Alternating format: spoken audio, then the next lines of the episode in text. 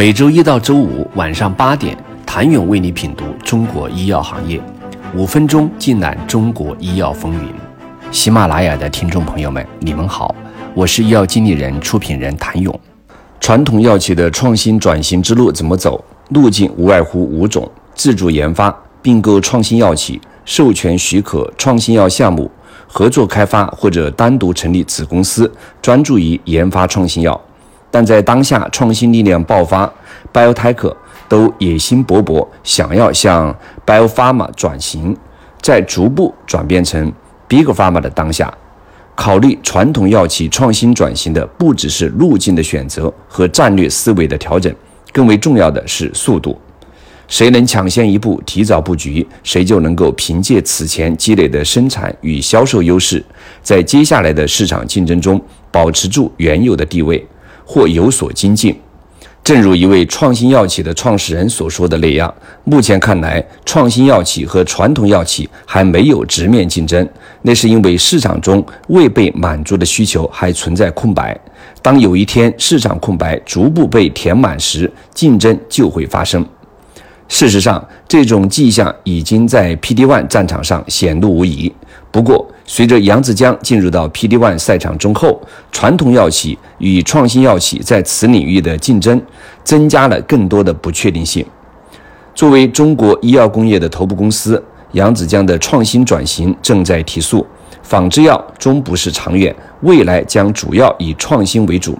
一直被认为船大难挑头的扬子江药业的执行力还是很强的。五月二十七号，扬子江药业与迈威生物宣布就两款生物创新药的境内权益达成战略合作。根据协议约定，扬子江药业将分别获得一款注射用重组人血清白蛋白、人力白细胞极络刺激因子。融合蛋白在合作区域内的独家生产及商业化权益，以及一款 PD-1 在合作区域内的独家开发、生产及商业化权益。针对 PD-1 项目，扬子江药业还将获得与任意其他一种或多种药物联合用药的独家开发权益。迈威生物将保留开发双抗、多抗等其他形式药物的所有权益。双方将在合作范围内共享未来的商业化收益。据悉，该药品为一类生物药，适应症为防治骨髓移植引起的白细胞减少症及骨髓衰竭患者的白细胞低下症。目前临床试验处于二三期阶段。据了解，该产品也是中国肿瘤放化疗相关中性粒细胞减少症规范化管理指南。美国以及欧洲四大指南同时推荐的肿瘤患者化疗后提升白细胞的标准疗法，是目前用于离细胞减少症最广泛的药物。当前，短效人血清白蛋白、人力细胞肌络刺激因子、融合蛋白市场当前是一超多强的格局，其中齐鲁制药占据了超三分之一的市场份额。